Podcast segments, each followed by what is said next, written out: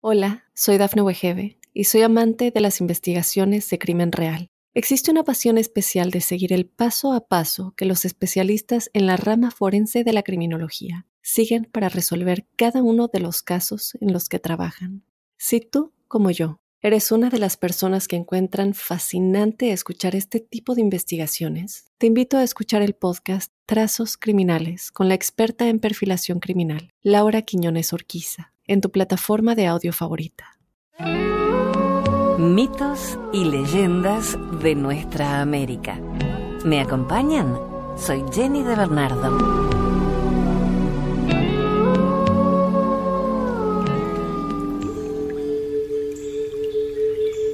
Los mapuches son un pueblo amerindio que habita en Chile y Argentina.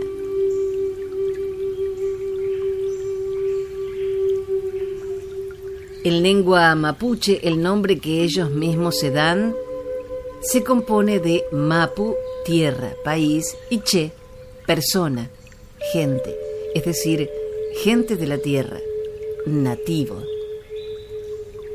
Ello en oposición a los extranjeros arribados desde Europa y sus descendientes, llamados Winca, y a quienes han adoptado su forma de vida. En algunas partes se usan los términos mapuche y mapunche con leves diferencias de significado.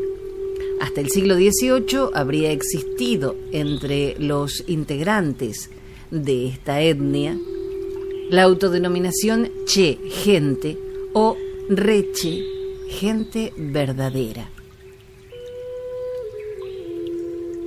Los mapuches cuentan de esta manera la historia del Pehuen. Desde siempre, Ngeneshen, el dios supremo, hizo crecer el Pehuen en grandes bosques.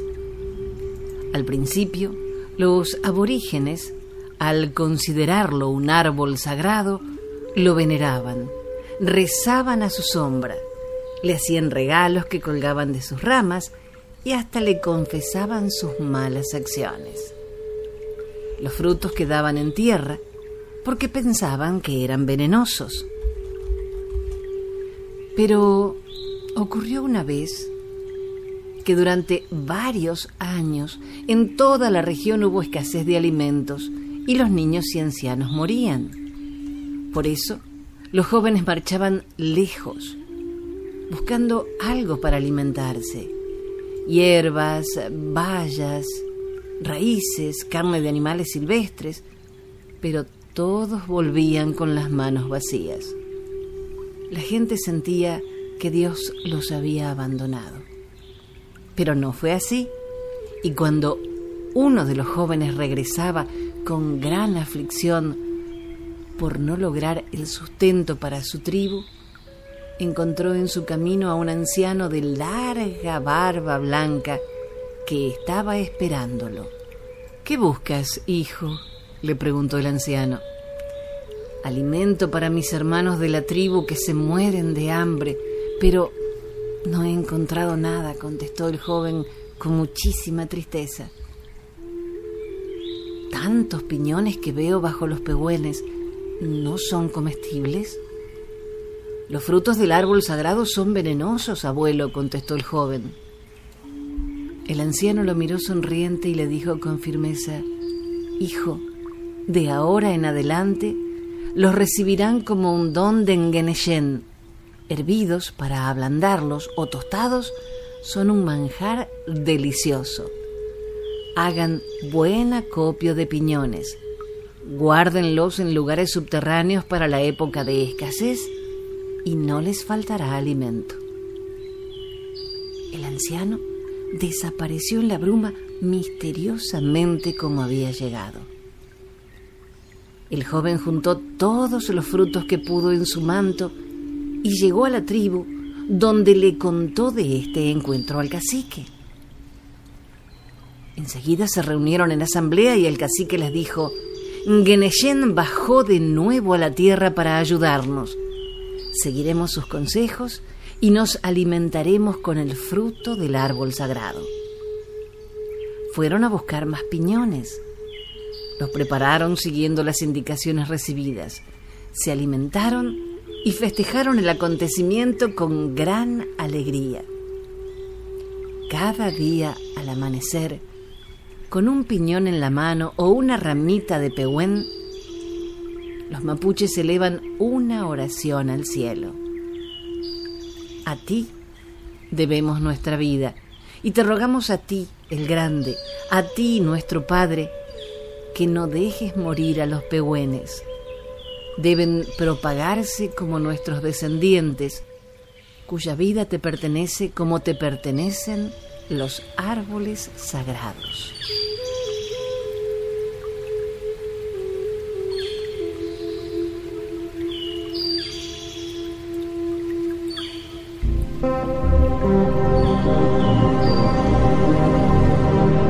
El achiote, conocido también como urucú, rocú, onoto, vija, es una especie botánica arborescente de las regiones intertropicales de América, cultivado específicamente en México, América Latina, Colombia, Ecuador, Venezuela, Bolivia y los Andes del Perú desde la época precolombina. De su fruto se obtiene la especia homónima, empleada como colorante y condimento en la comida popular. Y el huito o genipa americana es una especie del fruto genipa, nativa del norte de Sudamérica, norte de Perú, Caribe, sur de México que crece en las selvas. Ambas son plantas medicinales y esta es su historia.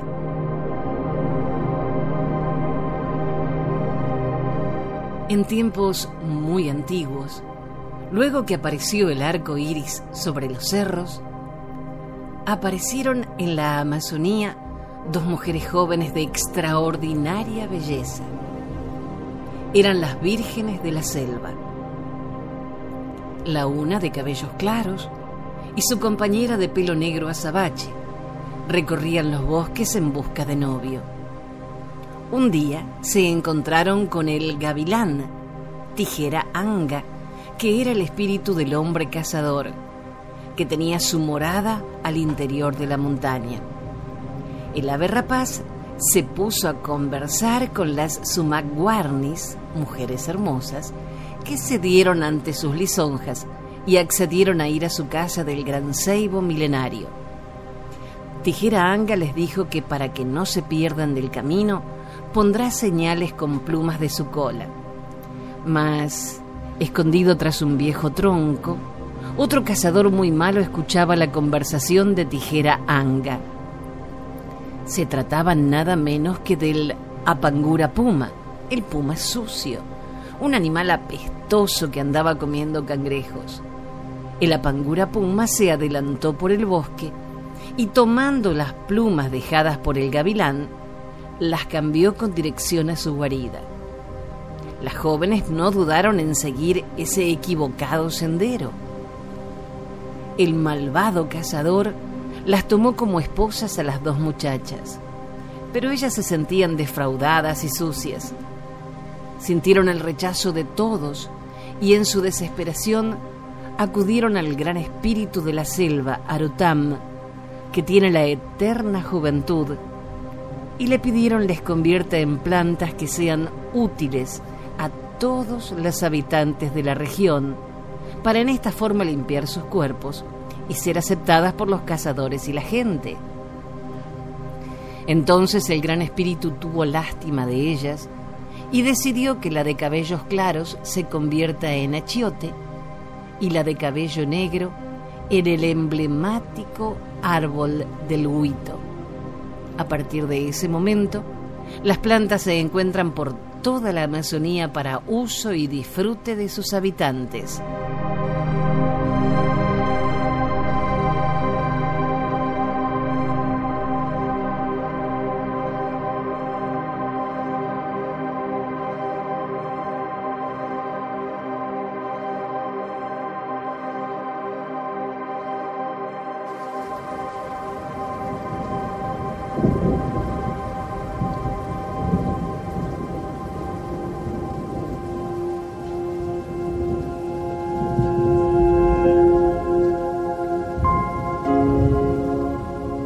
Pampas fue la denominación que dieron los españoles a diferentes etnias aborígenes que poblaban la región pampeana de la actual Argentina. Y precisamente en esta región está la laguna Epecuén. Es un espejo de agua en el interior de la provincia de Buenos Aires. Es conocida por tener supuestos efectos curativos para varias enfermedades. Ubicada en el fondo de una depresión, el nivel de agua de la misma solo disminuye por evaporación. Por su alta concentración salina, la laguna es hiperalina, 10 veces superior al porcentaje presente en el mar. Sus aguas se aprovechan para combatir depresión, afecciones reumáticas, de la piel y agotamiento psicofísico.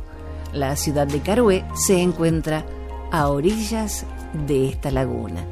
Y precisamente vamos a compartir ahora una leyenda acerca del origen de esta laguna.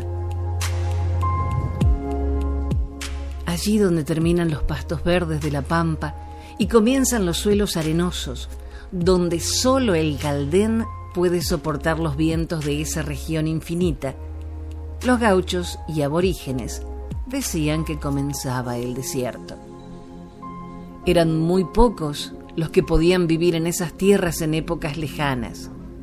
Entre ellos estaban los lebuches, hombres de río, conocedores de los sitios donde podían encontrar agua. Vivían de la caza de animales que se acercaban a los claros de agua por las mismas razones que ellos. Había guanacos, ñandúes, venados, flamencos, coipos y también pumas. Otro peligro cierto eran entre noviembre y enero, cuando el sol parecía detenerse en el cielo, los incendios que se producían por los pastos secos. El viento propagaba las llamas y los animales huían en estampida. Los hombres buscaban refugio en arenales y lagunas para no morir quemados. Los únicos lugares seguros resultaban los médanos de pura arena y los espejos de agua. Luego de uno de esos incendios que duró varios días, los lebuches regresaron a su lugar, pero no quedaba nada de sus toldos y solo se veían algunos caldenes medio consumidos por el fuego, cuando alguien gritó, Vengan, un niño, y está vivo. Nadie supo de quién era ese bebé con leves quemaduras que luego curaron. Una familia lo adoptó y lo nombró Epecuen, que quiere decir casi quemado. La tribu decidió trasladarse lo más cerca posible de Carué, un lugar verde, aunque ese lugar estuviera habitado, ya que el fuego no había llegado allí. Pero ahora no había abundancia de caza o comida, porque debían compartir la comida con las tribus del lugar. Se consiguió una paz frágil, pero con el tiempo todo se arreglaría. Epecuen se volvió un joven fuerte, ágil y veloz. Era capaz de alcanzar un ñandú a la carrera y atraparlo. Diestro con las boleadoras y la lanza. Todos le admiraban. Epecuen cortejaba a la hermosa Tripantú, que quiere decir primavera, de la antigua tribu Pampa. Y por suerte fue aceptado. Pero como era todo un galán, su fama se expandió. Y de pronto una sola mujer le pareció poco. Y andaba por distintas tolderías donde aceptaban sus cortejos.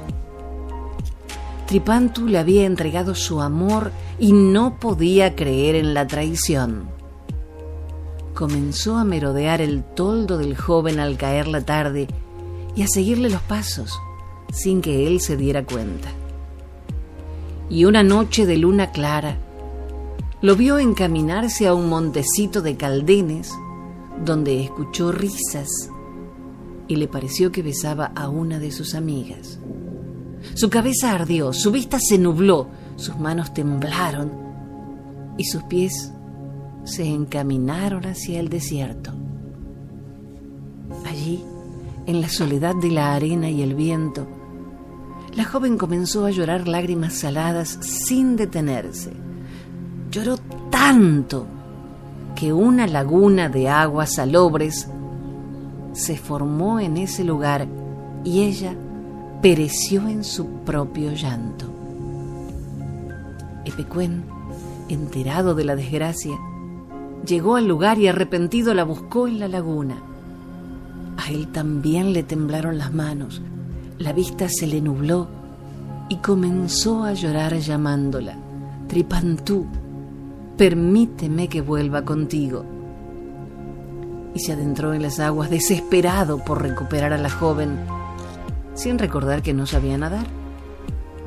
Desde entonces, Epecuén y Tripantú moran en lo profundo de la laguna que los aborígenes consideraron sagrada por sus aguas curativas.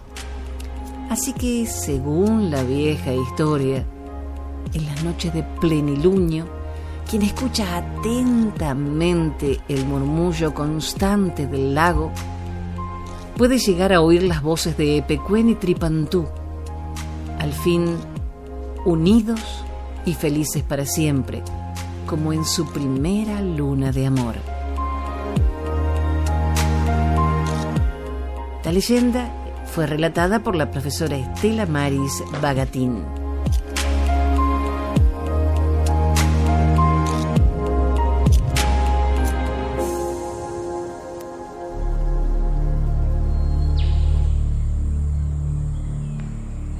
Desde Ecuador, el poderoso rayo.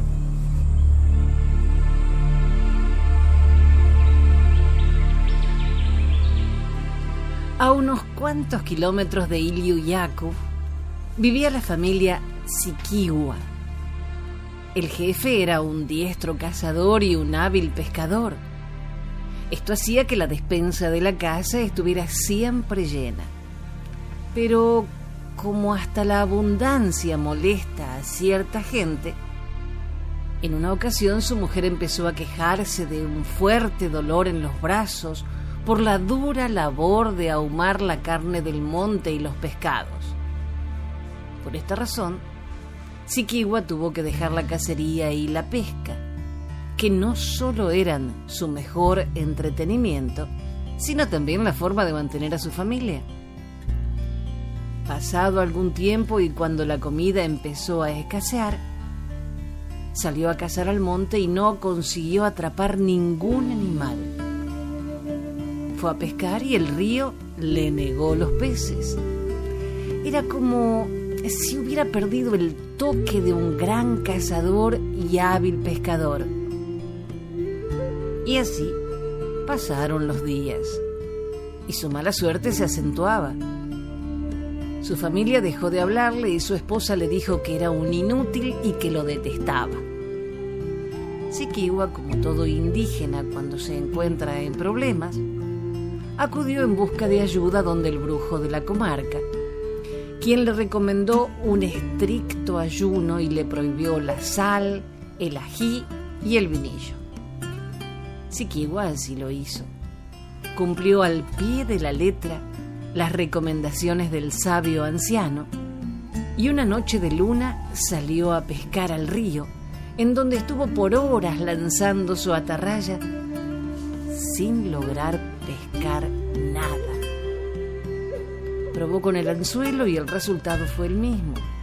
Trató con el wami, un embudo de carrizo, y tampoco tuvo suerte. En eso la lluvia, los truenos y los relámpagos pusieron dramatismo a su desesperado accionar. Y Sikiwa tuvo que refugiarse tras una gran roca para esperar que pasara el fuerte temporal.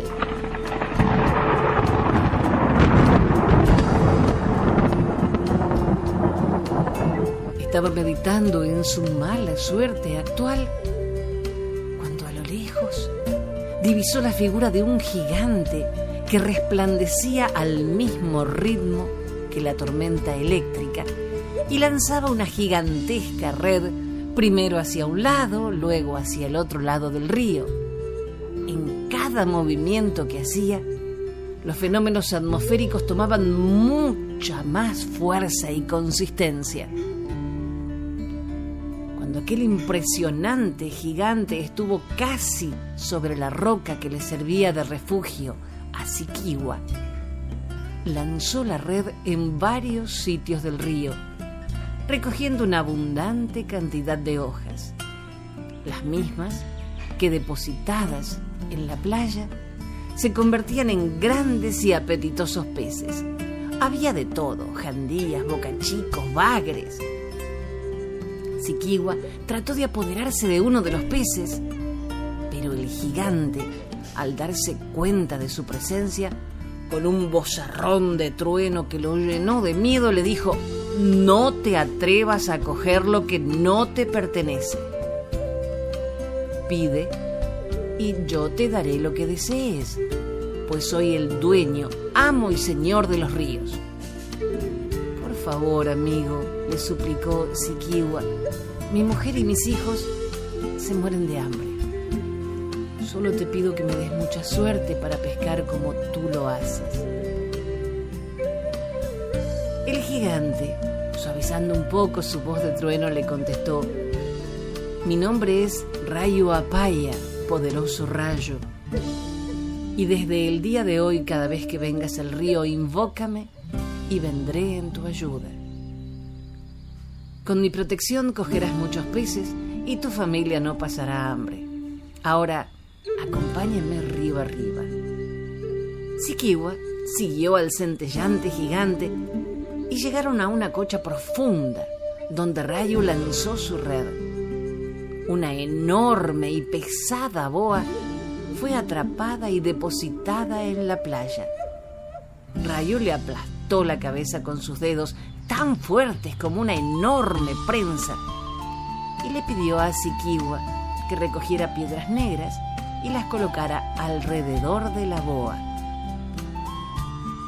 Cuando el círculo de las piedras se hubo cerrado, el gigante las apuntó con su dedo y musitó unas extrañas palabras.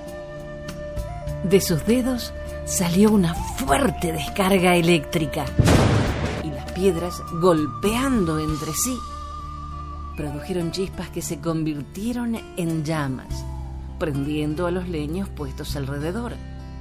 De esta manera, pronto la boa estuvo asada. La comida estuvo deliciosa. Todo lo que sobró Sikiwa lo envolvió en nachipangas, en hojas para maítos, y despidiéndose de su gigantesco amigo, llevó todo ese alimento para su familia. Mas, cuando cansado pero feliz llegó a su casa, mujer lo llenó de insultos y no quiso recibirlo. De nada sirvieron regalos ni explicaciones Lleno de ira, Sikiwa se acordó de su gigante amigo y lo invocó. Rayu, Rayu, Rayu. De pronto, un gigantesco rayo cayó en su casa y acabó con la vida de la mala mujer. Desde aquel acontecimiento, en las noches de truenos y rayos, Sikiwa desaparecía misteriosamente no regresaba sino hasta el amanecer, con un cargamento de grandes pescados que siempre repartía entre los más necesitados.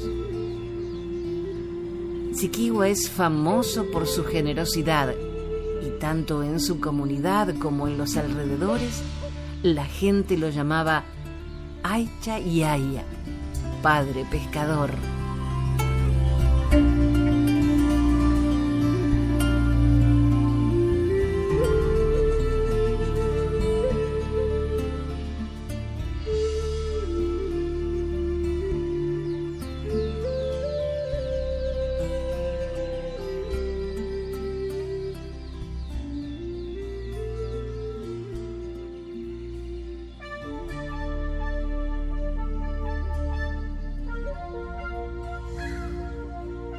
El Valle de Asia se ubica aproximadamente a 100 kilómetros al sur de Lima.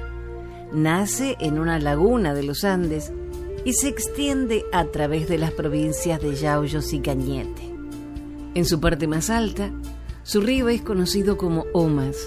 A medida que desciende, recibe los nombres de Coailio, Asia y al bifurcarse antes de llegar al mar, el Gallo y Río Chico. A lo largo de toda esta ruta se halla una gran cantidad de sitios arqueológicos. Tal vez la más conocida de las construcciones prehispánicas del Valle de Asia sea la Huaca Malena. Este sitio, desde donde se puede divisar el mar, fue utilizado primero por la cultura Wari y posteriormente por los incas. Precisamente de el Valle de Asia es esta historia, el volcán Ko y la serpiente. Los pobladores del valle adoraban al volcán llamado Ko como un ser supremo que rugía y vigilaba todas las noches. A este volcán le retribuían por la existencia, por todos los favores que les hacía y por las buenas cosechas que producían las tierras. Sucedió que cierto día llegó un terrible mal que amenazaba al valle. Una serpiente venía del desierto. Los pobladores empezaron a preocuparse porque cada vez que se arrastraba por las chacras, las dejaba áridas, llenándolas de arena. Los lugareños acudieron continuamente a comunicar a su dios, el volcán Ko, que el valle cada vez se angostaba y los pobladores empezaban a huir y retirarse a los valles vecinos por la amenaza de la serpiente. Al ver tal situación, y cada vez sus súbditos que lo adoraban eran menos, el volcán Ko decidió enfrentarse a la serpiente protagonizando un duelo de muerte. La batalla duró mucho tiempo hasta que la serpiente no soportó y al verse vencida decidió irse al mar. Al ver esto, el volcán Ko usó sus últimas fuerzas, dando unos fuertes rugidos antes de que la serpiente ingresara al mar. Esta, al oírlos, se convirtió en un inmenso cerro alargado que sirviera como barrera del avance del desierto. Fue el último suspiro.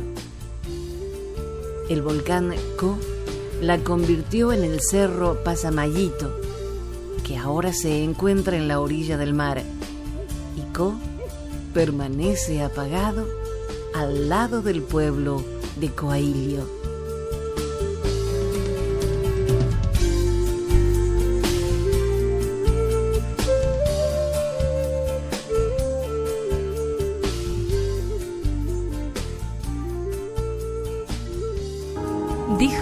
Escritor y humorista alemán, la memoria es el único paraíso del que no podemos ser expulsados. Recordemos entonces estas tradiciones de nuestra tierra para no olvidar nuestras raíces y seguir construyendo nuestros castillos. Gracias por la compañía. Soy Jenny de Bernardo.